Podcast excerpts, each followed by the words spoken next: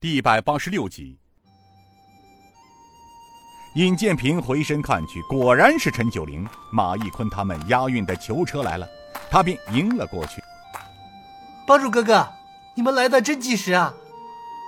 陈帮主呵呵笑道：“老帮主，平儿小兄弟，哎呦，恭喜你们呐，又获全胜！哎呀，哎呀，如此看来，这回韦一笑。”蓬莱派、雷电门，哎，可是彻底栽在咱们手里边了。刘奇峰笑道：“哈哈哈，老叫花，这热闹的场合，为何偏偏少了你啊？”陈九龄笑呵呵的道：“哎呦，刘老爷子，您有所不知啊啊！这一次平儿小兄弟可是主帅，我们都是帮场助阵的。哎呀，我也想来凑份热闹啊，可是没办法啊。”平儿是特使，他安排下的事儿，我这做哥哥的只能听从，不是吗？哎呀，再说了，有老帮主和刘老爷子坐镇，这江湖中任你什么厉害角色都不在话下。嘿嘿嘿。郑天明春笑道：“嘿嘿嘿，行了，九灵，别耍嘴皮子了，天色不早啊，还要赶到临城。”刘奇峰对晋王道：“王爷，你看这里的事情也基本完成了，该尽快赶回京城料理那边的事情了。”晋王点头道：“哦，老爷子说的是啊。我看这样吧，郑老和老爷子同本王带卫队连夜赶回京城，锐剑营周军门配合平儿小兄弟，负责押运囚犯，随后赶来。”我看这样行，就这么办吧。我是担心啊，一旦这里的消息传到太师府，恐怕会有什么事情发生，到时候我们反而被动了。晋王点头道：“老爷子的担心，不是没有道理啊。这俗话说，兵贵神速，既是不可给那老奸人留下喘息之机啊。”他对尹建平道。平儿小兄弟，京城里的事情就交本王处理了。不过，你还得辛苦一趟，由你和周军门负责把囚犯押解回京。另外，皇上还想见见你，你们断后吧。啊，本王要和你师傅刘老爷子连夜赶回京城，去晚了恐怕有变。行，那王爷就先行一步，我与周军门。带锐剑营随后赶来。晋王转身道：“周将军听令。”周将军上前单腿一跪道：“属下接令。”周将军，本王要尽快赶回京城，你带锐剑营听从尹建平特使大人调遣，押解囚车随后赶回，不得有误。属下遵令，听从尹大人调遣，押运囚犯。随尹大人赶回。行了，你先去与靖江城陈军门交接吧。遵令。他起身走了。传马义坤来见我。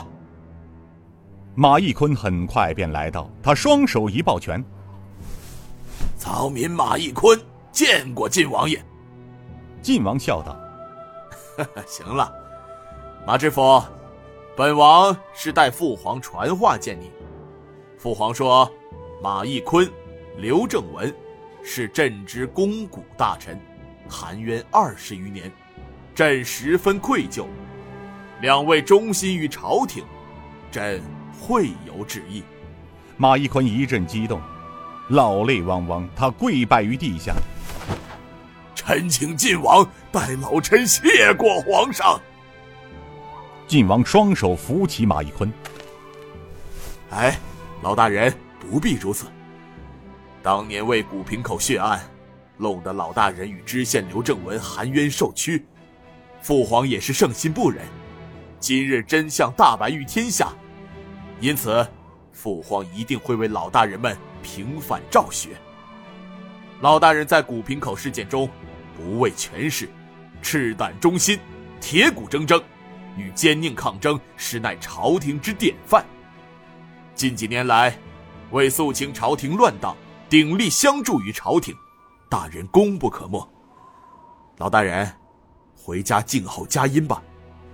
本王因时间紧迫，还得赶回向皇上请旨，就不与大人多谈了。目送着晋王走后，尹建平看了看沙湖口的整个斗场，四处血迹斑斑。谷内一片平地上，突然间便多出了数十座坟墓。一阵风吹过，枯草乱飞扬，倒有一种英雄落魄的感觉。丐帮陈帮主走了过来：“哎呦，怎么了，小兄弟？看你好像有些伤感呢。”尹建平叹声道：“哎，原来这里还是个山清水秀、休闲乘凉的好地方，今日一战下来，却灭绝了这么多鲜活的生命，把他们永远的留在这里。”平儿在想，这世界大概是疯了，为了自己的权势、富贵欲望，让这些人成了他们的殉葬品。觉慧禅师道：“阿弥陀佛，少领主何必为此而伤感？世间之事，因果报应循环，不是谁能左右的。菩提本无树，明镜亦非台，本来无一物，何处？”惹尘埃。陈帮主笑道：“觉慧大师是得道高僧，当然知道其间的因果关系了。可我们平儿小兄弟啊，却是刚刚出山的太阳，在他心里，哎，一尘不染。他哪里知道阳光可以普照大地，却不知有些阴暗的地方是阳光照不到的呀。”觉慧大师道。陈施主的道行也不浅呐，如此深邃的道理，高深莫测，让老衲叹服。少领主，此地之事已了，老衲便回山去了。如果他日有缘，我们再次相聚。有时间，请少令主到少林寺一游，如何？尹建平道：“老禅师相助之德，平儿铭刻在心。”平儿一定会拜登宝山，礼佛求教的。觉慧大师说走便走，一点儿也不拖泥带水。他带着众僧离去，武当七子也相继告辞而去。看着他们绝尘而去，刚转过身来，只见神风九翼一齐向尹建平走来。